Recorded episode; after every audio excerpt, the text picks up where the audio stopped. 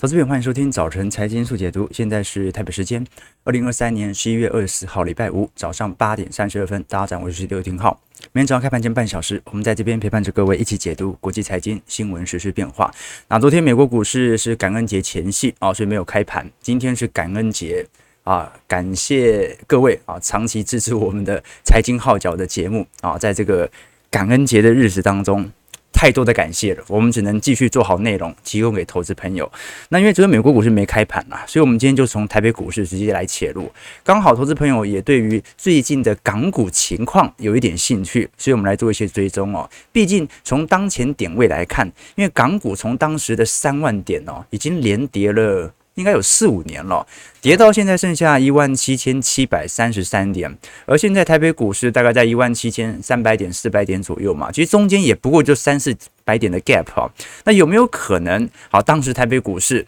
好，从八千点一路涨涨涨到现在呢，能够顺势的超越香港恒生指数呢？今天来跟投资朋友观察一下外资目前针对台北股市、港股的动作，以及就目前状态来看，啊，香港在全球金融地位的此消彼长。首先观察昨天美国呃台北股市的表现哦，昨天是一度是盘中大力的下杀到八十点。AI 指标股持续的下挫，金融全指股也显著走皮。不过呢，我们看到尾盘哦，主要还是拳王台积电的奋力拉抬，最后跌幅收敛。中场是下跌十五点而已，收在一万七千两百九十四点啊。虽然跌破了一万七千三百点，但昨天量能不大啊，有两千八百二十一亿而已啊。相对于前几天的三千亿量哦，适度的回档也是一个正常的迹象。我们反而重要观察的是台币的变化啊，因为如果台币是显著贬值的话，那就说明外资的确开始有获利了结的卖压。那的确是如此啦，尤其在感恩节前夕，外资当然就是会有顺势的卖压开始有所出现。昨天。本来新台币对美元汇率哦，盘中一度跌破到三十一点六块左右，那最后是收在三十一点六一九了哈。不过这一波升值力度也太显著了，所以适度的回档一下都是正常的。反倒是外资在过去。几乎已经连续两周的大幅买超之后哦，而这几天的卖压或者说进行的股票出脱也不多，它顶多就是把台币换回美元而已。而今年以来外资买卖超的变化，本来最高买超幅度曾经在六月份来到四千五百亿哦，结果从整个第三季开始一路的往下卖，卖到十月份最多曾经卖到一千五百亿，结果最近开始进行回补，所以今年以来算是小买了五百亿左右。那小台更不用讲了，那就是。呃，大盘涨就跟着做空嘛，所以从这种状态来看哦，整个台北股市其实从二零二零年到今年哦，它面临的处境其实跟港股没有太大的差别，资金其实都在流出啊。我们从加权指数来看，二零二零年台北股市当时留了一根呃下影线的年线哦，就是来自于二零二零年新冠疫情爆发以后三月份的重挫，结果在年末开始进行显著的拉抬，可是从八千点一路涨到一万四千点。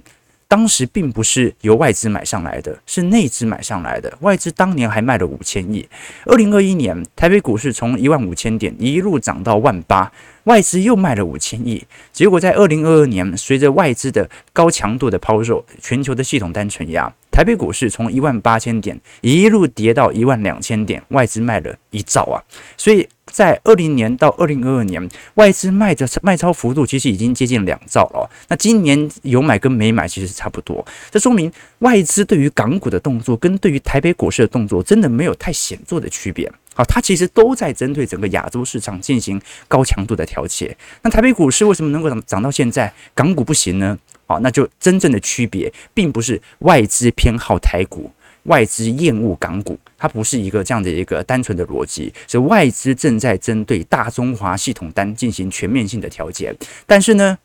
台湾人在买台股啊，香港人啊，或者说呃大陆人、中国人，目前针对港股的抄底意愿已经不强了，因为跌太久了，完全取决于各自内资的拉抬力度。我们过去也跟投资朋友提过。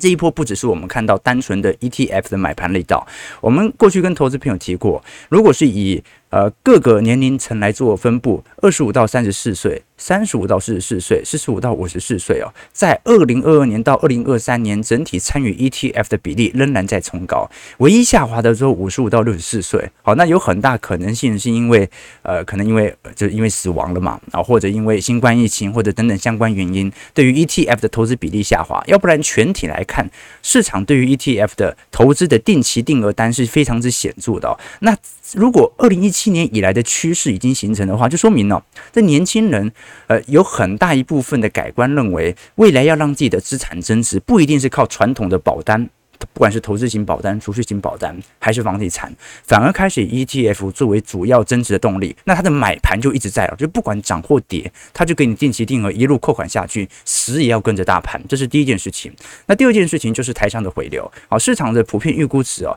今年的回流金额跟去年回流金额应该差不多。二零年到二一年，当时由于新冠疫情哦，其实厂区没这么好的移动啊，加上当时也有供应链瓶颈啊，哪有那么好移？所以二零年大概。台商汇回金额大概是五百七十五亿，二零二一年汇回金额大概是四百一十五亿，但是二二年就爆了哈，就当供应链问题能够顺势的缓解以后啊，这个台商能逃的都逃了。去年流入金额是高达一千一百四十四亿哦，那预估今年流入金额应该跟去年差不多，甚至有可能会有持续加大的状态。好，那么台商的大幅度的资金回流啊，那就是炒地嘛。炒房嘛，炒股嘛，也不能说炒啦，他就是有这么多钱回来啊，就是很多人台湾人买房啊，他的目的还不一定是为了赚价差，他就是我钱手上就是两三千万，好，那我要投哪里？投股市吗？不懂啊，那么风险那么高，每天就涨涨跌跌，一下跌个五趴，一下跌个十趴，有风险啊，那怎么办呢？买间房喽，我买房还不一定是为了赚钱，就是因为钱太多，好，那如果他是买房抗通膨。哦，那你又奈他何何能？就是他根本就没有 真实呃居住的用意，但是呢，他有大量资金配置的一个目的哦。OK，好，那这样的一个情况就导致了跟港股形成鲜明的对照。港股其实外资也在进行调节，而且调节幅度虽然已经调节几年了啦，但是重点是它的内资并没有依循着这样的状态来进行接盘。我们看整个台北股市哦，这一波的高点大概一路涨到一万七千四百点左右，恒生指数在二零一八年。当时元月份哦，一度涨到最高点是三万三千四百八十四点。那么台北股市在当年一八年的元月份，呃，是涨到一万一千两百七十点，中间的 gap 哦，差了两万两千点。可是随着五年过去，加权指数是不断的推高，而香港恒生指数则是不断的下挫。我们其实把时间拉长格局来看，整个港股自从一八年反送中以后啊，整个下行的趋势，长期来看就是一个非常显著的空头格局哦。那么你可以了解到，从一八年开始，台北股市的资金流入啊，当然不见得就是单纯是因为啊这个海外资金的变动啊，主要还是第一就是台湾有半导体产业，被视为护国神山嘛。啊，那现在大家发现台湾在半导体产业是很强的，所以一定会有。普遍的系统单的流入，那第二点就是避险啦，包括供应链的多元化啊。既然很多台商已经回到台湾，那本身资金也会带一些回来。不过呢，我们就目前的状态来看哦，到底本波的短期趋势能不能持续的形成？很多人在昨天，因为昨天刚好这个这个君越的这个记者会嘛，就很多投资朋友啊啊不断的私讯说，到底呃谁当总统，到底有没有区别对于股票市场的影响哦？好，这个从政治面来做观察。啊，如果单纯从个人政策面来，我们有机会可以来做商谈哦。但是本身我想跟投资朋友分享的事情是哦，不管总统大选啊，最后胜选的是谁，不会改变整个基本面的结构啊，他们也无能力去改变。事实上，从总统大选直接来推估台北股市的行情哦，它是有涨有跌的。我们举个例子来说，彭博社其实呃早就已经做过很多次回测了，包括这次凯基的报告也做得很清楚了。不管是谁哪一位当选哦，基本上台北股市的状态啊，它完全取决于基本面。我们举个例子来说，呃，过往总统大选啊，让台北股市的抗跌力道来做显现啊。二零二零年当时在选选举前六个月啊，指数不管是台股还是亚洲新兴市场啊，涨幅大概都是十一趴。那为什么呢？啊，因为 这个大反弹嘛。由于三月份的重挫以后啊，可是你看一六年、一二年、零八年台北股市选举之前哦，前六个月都是收跌的哦，哦，这说明什么事情哦？就很多人会有一种感觉，就是哦，选举前是不能跌的，因为执政党有护盘的这个条件，护盘的这种压力，所以他不能让它跌啊。好，这你看随随便便跌都跌个两成、一成六、一成五，这个跌幅也算蛮重的，根本就没有什么护盘的可能性。当然，它可能有护盘，但足以说明。它基本上总统大选，由于跟美国的总统大选它分隔的时间太远，所以它没办法很及时的反映台湾政府政策的护盘力度。台湾政府的护盘它是抵不过国际系统单或者获利面的变化的。那直到三到六个月以前的报酬也是一样的状态哦。那当然每一次总统大选的主流行情都有可能变动，有时候是以生技，比如说一六年。当时主要是呃，生技产业聚落嘛，所以支撑生技股在选举前半年大涨了两成哦，好，或者呢像是绿能啦、军工啦等等哦，啊，不过呢。这个部分，我个人认为哦，我们不用特意去留意这件事情，我们只要搞清楚一件事情，到底获利有没有越来越好，到底谷底是不是已经度过？只要谷底已经度过，啊，不管谁当选，基本上台北股市的上行格局都不会改变。那当然，如果你说有那种外部性的冲击，两岸冲突什么的，那那就要另外讨论啊。但我但那种事情我们也无法预估嘛，对不对？所以我们只聊基本面。好，那如果是从昨天最新这一次经济部所公布的十月份工产。呃，工业生产统计来做观察，年减率是二点二三 percent 哦，呃，应该一点九三 percent 哦，为十七黑。十月份的制造业生产指数为九十二点一，年减率大概一点九三 percent。那的确啦，我们从年减率来看，哎，你说不是还是负值吗？赚的还是比去年少。可是我们再看一下具体金额，从具体指数来看的话，早就已经超过今年以来任何一个月份的表现了。所以啊，现在台湾的经济是处在什么样的阶段？美国的经济是获利状态，获利衰退已经完全结束，完全进入到正成长啊。台湾是怎么样？快要看到曙光了，谷底已经度过。而台湾的资通和视听产品呢、它是作为第一波显著喷出的方向。我们其实从出口到美国的科技产品层面来做观察，从整个新兴市场表现来做观察，台湾也算嘛。台湾和南韩从二零一六年以来，基本上对于美国的科技产品的出口。比例就在快速的显著上行过程当中，而中国市场是下行力度来的最快的，从本来的百分之四十五啊，现在下滑到接近两成八而已哦，取而代之的就是台湾、南韩、东南亚、墨西哥等地。那如果是从最近我们所观察到的，不管是晶圆啊代工龙头的台积电，整体在下半年啊整体营收相对于上半年的增幅，或者是从 Intel、联发科，或者从超微来做观察，你会发现呢，从绝对低点来看，大家都已经度过了。唯一影响的就是复苏的进程为何？有些人会复苏比较快，为什么？因为它先进制程嘛，啊，比较高端技术，它比较有显著的溢价权啊。有些人复苏比较慢啊，可能是成熟制程啊，或者呢，有些是 AI 伺服器，有些是单纯做手机晶片 PC 端，它就要取决于市场的复苏进程。那如果是从手机晶片，也就是台积电最重要的营收来源呢，在今年我们观察到十月份最新 Coulton Point 所公布的智慧型手机的追踪，从二零二一年以来，这是现在成长幅度来得最快，正式进入到正增长区间。哦，我们看到这张图表示，全球每个月智慧型手机的销售量啊，已经恢复到同比正成长的区间。那当然了，如果是从具体成长幅度预估，二零二四年是成长四个 percent，明年的手机出货量是十一点三亿只。啊，如果是成长四个 percent 的话，年底可以到十一点七亿只。那当然取决于这次 i 十五的销售进度了。但从目前状态来看，手机销售如果回到正成长，那么不管是从股价还是获利层面呢，正式的超越整个二零二三年的表现可能性就非常高了。那另外一个昨天所公布经济部的数据是批发。零售营业额的数据哦，那这一次主要还是集中在呃零售和餐饮业表现比较亮丽哦。当然啦、主要还是来自于因为双十一了啊，市场预估因为十月份的折扣就已经开始了，所以基本上就非常显著的拉抬。但是年增率还是不错，今年的双十一还是比去年好哦，年增率是七点五 percent 哦。那十月份的餐饮业营业额是八百五十五亿，年增率也有十一趴。那是说明什么事情呢？第一部分就是当然有通膨转嫁的问题啦，今年物价比去年贵啊，所以。今年营业额营业额一定比去年高，这个是很正常的。那第二件事情是，就目前台湾的服务业状态来做观察，目前还是处于高度缺工的状态哦。我们如果以整个近三年台湾人力市场的变化，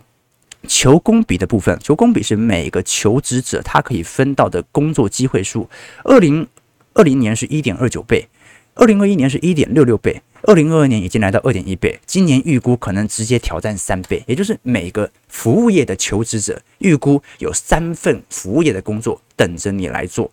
大家昨天有没有看那个记者会啊？君悦的记者会有没有发现一个状态哦？就是。里面有很多桥段，其实都说明了台湾服务业的紧张趋势。第一个就是找不到椅子嘛，啊，就是人力不足啊，找不到椅子，而且呢，饭店房间数也不够，不够。那郭董不是特别打了电话给那个君悦饭店的老板嘛，说可不可以再再多给我一点房间啊？结果昨天是感恩节前夕嘛，找不到房间，所以需求是没变的。大家还是有这样的需求，但问题在于人力不够啊！这前阵子那个饭店业啊，或不或者这个航空业，不是董事长都亲自下来这个铺床啦、然后搬行李嘛？这个是真的，台湾现在所面临的处境。昨天我们所追踪的台湾失业率啊，已经创下二十年以来的新低了。这种现象它导致的直接结果是什么？这种现象它所导致的直接结果就是服务业品质大幅下滑。你看昨天那个麦克风哦。啊，他一直到最后五分钟，那个无线麦的那个对口才接上，那个声音才听得清楚，要不然一直收音都是属于环境音。所以不管怎么说啦，由于一个求职者哦，他现在至少有两份到三份工作可以选择在服务业哦。由于秒上工，所以现在你会发现很多服务业的品质哦变成良莠不齐，没什么经验的人哦。这莫名其妙，很容易就被当上管理职哦。整个服务业的品质感觉在下降啊。当然，我们要很清楚知道了，这不代表说服务业现在景气大好。餐厅服务业的劳动力市场景气大好啊，它也隐含着市场的劳动成本正在快速上升。那加上现在输入性通膨很高嘛，台美利差又在扩大，所以进口进来的东西真的是比较贵，导致服务业老板啊，现在就是呃。由于劳动力市场的变形啊，所以导致了现在是人工成本哦，它有很明显的推升力度，要不然就招不到工。但另外一方面呢，现在市场上呢，又由于在景气下行周期，买气又不像是过去几个季度来的这么强劲，好，这个就是面临现在呃很明显劳动力市场变革的状态。那当然，这个状态跟美国其实就有点像了嘛，哈，这美国也是服务业大缺工嘛，好，台湾也是一样啊，所以哦，这个不管大家未来几年哦要做咖啡厅的啦。做餐饮业的啦，哦，这个最大的成本很有可能就是人工成本这一块，好，这个大家反而要小心一下，提醒投资朋友多做一些观察和留意了。OK，好，那不管怎么说，我们如果是从整个台湾市场的角度来做观察，台北股市到目前的推升力度还是来自于内资的推升，所以。台股如果是以内资角度，它的资金量持续在扩增，大家还在买房，还在买东西的话，消费力就足以支撑台北股市持续的向上推升。那我们相信，未来一两个季度超越港股就不是梦了。我们从最新中央银行所公布的十月份五大银行台银、合库、土银、华银、一银来进行新承做的放款统计呢。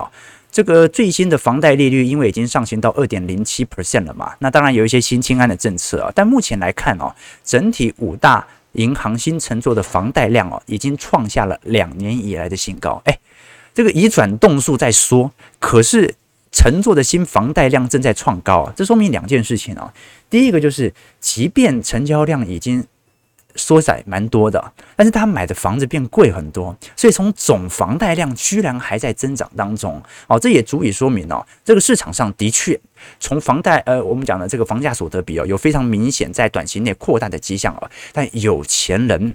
还在买房，那他买房的目的真的现在是为了要增值吗？现在对于房市政策监管啊，其实对于未来增长力度其实蛮有限的，包括预售屋的这个转约制度，他他已经可能买房已经不是为了做投资或者赚取任何的资本利得了，他就是钱太多，他不知道哪里放。我们观察全球人均金融资产的排名哦，第一名当然就是瑞士嘛，三十四点五万欧元，这个是呃这个安联集团所统计的哦，呃大概是呃这个应该讲对。第一名就瑞士嘛，然后再来就是美国、丹麦、哈、瑞典、荷兰、加拿大。你看台湾基本上是排在第八名左右哦。哦，这个金融资产的增长幅度也是相当高的。我们过去跟投资朋友提过，如果你换算整体欧元人均资产来做比例哦，安联集团在二零二二年的全球财富报告当中哦，亚洲的富裕程度哦，从实质购买力其实是超越欧洲的哦。台湾地区的净资产是十三万八千二百二十欧元，已经超越了日本、新加坡，位居亚洲第一，在全球当中是排名第五。人均资产总额的部分，在调查的五十七个国家当中啊，台湾是十六万四千六百一十欧元，排名第九，在亚洲市场当中是仅次于新加坡的十七万。好，所以哦，这个不管是我们观察到的人均资产的财富哦，还是人均资产的总额啊，你这个或者净资产等等部分哦，你都可以观察到哦，这个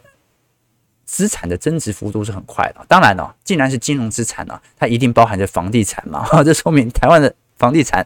真的从表面上来看，金额是真的有非常显著的飙高迹象了。我们刚才跟投资朋友调告了嘛，整个 Q 三不管是从房价来看，还是从房贷量来看，其实都已经创下历史新高了。现在以整个台湾地区第三季的贷款样本数大概是四点七万件啊，就有四点七万份的贷款样本。平均购物金额是九百六十四万啊，接近一千万哦。这个十年前相对起来已经增加了接近有快三百万左右，所以哦，这个等于是在今年第三季平均大家买房的价格是一千三百四十万，所以平均贷款部分是九百六十四万，还在创高。OK，所以这个很有趣啊，因为量真的在缩了。好，你量都已经缩这么小了，结果这个房贷金额还在创高，哦，这真正说明就是量缩上涨嘛。哦，这这就真真的就没有办法了。OK，好，这个是整个台湾房市以及台湾股市的状况。那接下来我们就要聊一下，那整个香港市场的情况是不是面临跟台湾完全不一样的处境呢？我们看到中国 A 股昨天礼拜四也是有显著的拉盘效果，原因为何呢？昨天是因为香港的地产股暴涨啊，那为什么地产股暴涨呢？昨天是市场呃观察到整体呃应该讲了，这前两天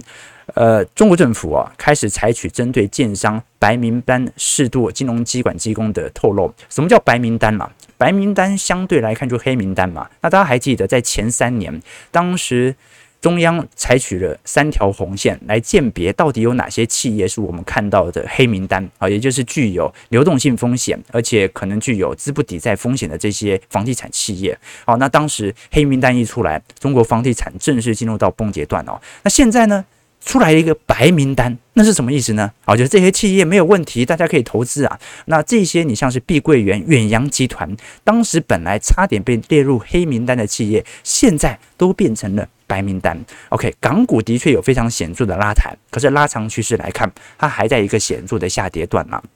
这一次白名单其实有很多，什么万科啦、新城发展啦、龙湖地产等等都是哦。那我们首先要观察的第一个方向啊，是恒生指数的成分结构会不会由于房地产价格的拉抬，或者啊未来。整个香港房地产的好转，中国房地产的好转而进行显著拉动呢？这个是不一定的。为什么？因为如果以恒生指数的成分股几大权值股来看，前几名分别是腾讯、阿里、中国移动。汇丰、建设银行、友邦保险、美团、网易哦，那什么意思啊？就是前以前前十名当中哦，至少还有个几名是属于房地产企业啊。但因为过去几年跌太多了，跌到都已经跑到市值二十名以外了，所以恒生指数现在房地产类股的权重影响已经不是特别大了。你要让港股涨起来哦，最首要要观察的其实就是。到底这些科技巨头，它能不能开始停止进行自己的资本支出的总结？为什么这么说呢？我们都很清楚，在过去一段时间啊，香港这些企业当中啊，曾经进行大规模的资本总结，在今年元月份到现在，那现在年终要发了嘛？更进一步的资本总结，在今年十一月份已经产生了。以百度来看，百度最新公布的是本来的无人无人驾驶的部门采取大面积的裁员。那主要的细节是因为目前中国市场当中没有太多的车厂愿意去生产百度的驾驶部门，那就说明大家都认为到时候一定会有严重的库存问题嘛。那腾讯的 PCG 也就是人工智慧啊，资料运算的部分啊，大规模的人员优化正在产生哦，甚至在中高阶主管部分目前改采聘任制。一年一签呐、一年之后就不知道发生什么事了。滴滴的部分就年终奖金直接后发了，高管里面百分之十不合格的直接淘汰。西城是中国的旅游业，上海总部宣布裁员三成。苏宁是大陆的网购网站啊，北京的研发中心也采取裁员哦。蔚来汽车的部分是发薪日进行调整，延后八天，裁员千人。爱奇艺也进行大规模裁员，大概裁员比例是介在两成到四成左右。OK，所以哦，港股的好不好，首先跟地产股没有直接的联系。因为现在权重影响没这么大了嘛。那第二件事情呢？那科技业的好不好，我们就要看什么时候它的资本支出会回来。那为什么这些科技业的资本支出瞬间全停了呢？至少它还是巨头啊，巨头可以说停就停吗？这主要还是来自于外资的全面撤退。我们可以观察到，现在市场针对中国的 FDI 海外直接投资，在二零二三年是进入到净流出哦。前几年顶多就是流入。流出，我应该讲说流入金额多或少的问题，今年是真的在流出啊。所以，我们过去一直跟投资朋友聊过，香港能够维持金融中心地位的几个主要功能哦。第一个就是从金融交易功能来看，因为中国是采取资本管制，那香港并没有资本管制，所以它可以持续引起外资不断的进行资金流入哦。所以，为什么那些中国的顶级科技巨头啊，最后都在香港挂牌？因为它可以受到外资的直接投入嘛。那第二点是从企业的筹资功能看来看哦，中国资产对于外资哦仍然具有投资方面的吸引力，但是它必须要经由这道关卡进去。那第三个方向啊，就是啊，如果是从中国内地的权贵阶级来看，他想要进行资产的变现，那香港是一个非常好重要的关卡。所以你可以观察到，如果我们以全球百万富豪的跑路排名来做观察，在整个二零二二年当中，俄罗斯跑路的人数大概是一万五千人左右，中国大概是一万人，印度是八千人，香港是三千人，乌克兰是两千八百人，巴西是两千五百人，英国是一千五百人。这个香港啊，从资产富豪阶级来看，它也算是名列前茅了。OK，所以整个香港股市现在最大的问题哦，啊，第一个就是科技股其实非常不给力。那房地产部门其实影响甚至都已经没这么大了。那第二个部分呢，是香港目前的成交量缩得太快了，这个缩的程度远远比二零二一年到二零二三年台北股市量缩的程度。香港现在整体企业的成交量，因为香港成交量为零的。交易档数啊，每天大概是一千档左右哦，就零哦，就是一一一股都没交易哦。那这就导致了很多中小型的股票，即便现在它本业有在赚钱哦，它的股价很有可能都远远低于合理的价值。为什么？因为市场根本就不交易你嘛，你的价格根本就不会被发现哦。在这种状态底下，你看，呃，整个香港企业哦，首先就是从全值部分，腾讯市值是四千亿美元。美团市值是一千亿美元，好，那台湾台湾台积电一家就四千八百亿了嘛，所以等于是说，其他上市企业的公司哦，甚至都比。呃，我们看到台积电啊，或者说红海比例都还来得小。那我们真正要观察的方向，就是在如此显著成交量急缩的状态底下，还有没有点火的可能性？还是它已经点了很多年，已经点不起来了？那另外一个留意的方向啊，是如果它不只是短期内资金的显著流出，包括人口的大幅流出，该怎么办呢？我们可以观察到，这张图表示香港的人口从一九四五年以来哦，其实人口连续两年负增长哦，就是在二零年到二一年，二二年。是持续流出，在过去七十年当中，香港曾经有一次的人口流失是二零零三年啊，流出量其实不多，当时是因为网络泡沫破灭，房价从九七年一路跌跌跌 跌到零三年嘛，好，结果呢啊，二零零三年人口流失完之后，零四年又重新回到正成长啊，但香港如果人口的流出，它已经成为既定的趋向。啊，那是不是说明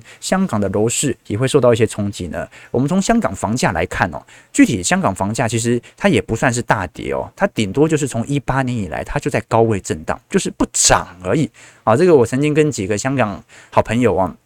以前我们的交换学生，我常常跟他们请教说，香港这种买房的问题，说香港现在状况不是特别好，为什么房价还这么坚挺呢？呃，你要知道，我香港没有限跌令，啊，中国市场的房子是有限跌令的，哦所以你说它不跌可以理解啊，看不出来嘛。但香港基本上楼市还是自由交易的，为什么现在还没有非常显著的暴跌段呢？我听他讲了，他说他爸爸说，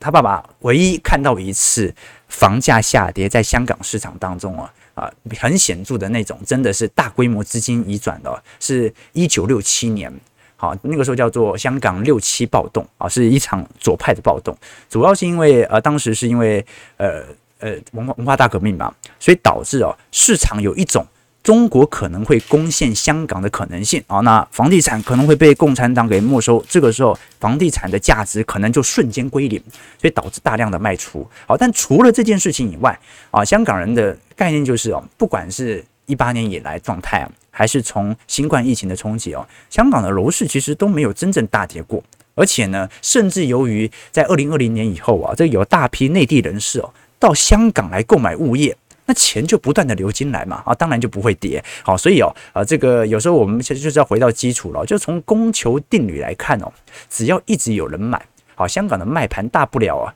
就是呃买盘呢，就是香港的卖盘如果大不了买盘的话，楼价就不会跌太多。那从目前的状态来看哦，其实跟台湾市场有一点像哦，就是台湾人当然知道现在房价很贵嘛，哦，但是所有年轻人也知道。如果它真的跌了，那我就来接。没有那种啊，我再也不相信房子的那种日本人对于那种租房需求的那种欲望，对不对？好，这完全不一样的。而总而言之，香港现在所面临的处境呢，它的复杂程度远远大过于台湾市场。包括最近我们都很清楚，港币跟美元它是采取汇率连续制度嘛？那随着美元在过去一段时间的走强，你看到香港的外汇基金等同于外汇储备了，这个下滑幅度也特别快，快到有点离谱，快到市场认为香港是不是拨了一大部分的美元的外汇基金来支持人民币的稳汇系统？好，所以这个都是大家值得所关注的几个方向。我们后续会来再来跟投资朋友追踪，因为现在九点零三分了，时间有点来不及了。我们今天最后最后最后都忘记礼拜五要跟大家导读一本书了，OK。我们今天主要是这个，因为每个礼拜五啦，我们通常都会推荐一本书送给投资朋友啊。那这本书书名很简单，叫做《联准会到底在做什么》。联准会在做什么呢？好，这本书呢是金周呃商业周刊所出版的。那本书当中啊，它的作者王照是牛津大学的经济学的硕士，哥伦比亚大学的法学硕士，他也是一间投资公司的首席投资长啊，曾经在纽约联准会银行公开市场交易。担任呃，我们讲的这个资深交易员呢，长达五年的时间呢。这公开市场交易讲的就是进行债券的出脱或者收缩。我们都很清楚，我们常常会跟投资人分享联总会的各种动作对于市场所产生的影响哦。那这本书其实就把它的不管是在紧缩政策的过程当中，还是在宽松政策的过程当中，讲得非常透彻，所以我特别推荐给投资朋友。我们过去跟投资朋友提过，联总会的所有的紧缩政策或者宽松政策，都它都会有一定的目的性。首先呢，联总会在操作，我们举例啊，过去两年我们看到它在退场的动作上有几个不对称性哦。第一个就是 QE 货币宽松的进退场哦，有不对称性，比如说呢。呃，当你进行货币刺激、货币宽松的时候，通常它是采取比较坚定而且快速的口气哦。但是它在退场、它在收缩的时候啊，通常都是比较温和、渐进式的这种方式哦。啊，我们都很清楚啊，货币宽松 QE 它是前主席联准会主席伯南克所发明的政策创新啊。他是在观察一九九零年代当时日本泡沫破灭的时候啊，采取量化宽松的经验。但是他发现日本当年呢、它是一码一码的降，所以呢。他提不起市场的情绪，最后引发日本长期的通缩化。所以他认为，在金融危机发生的时候啊，货币政策必须要表现得非常的果决，非常的及时。目的其实并不是来自于到底撒了多少钱，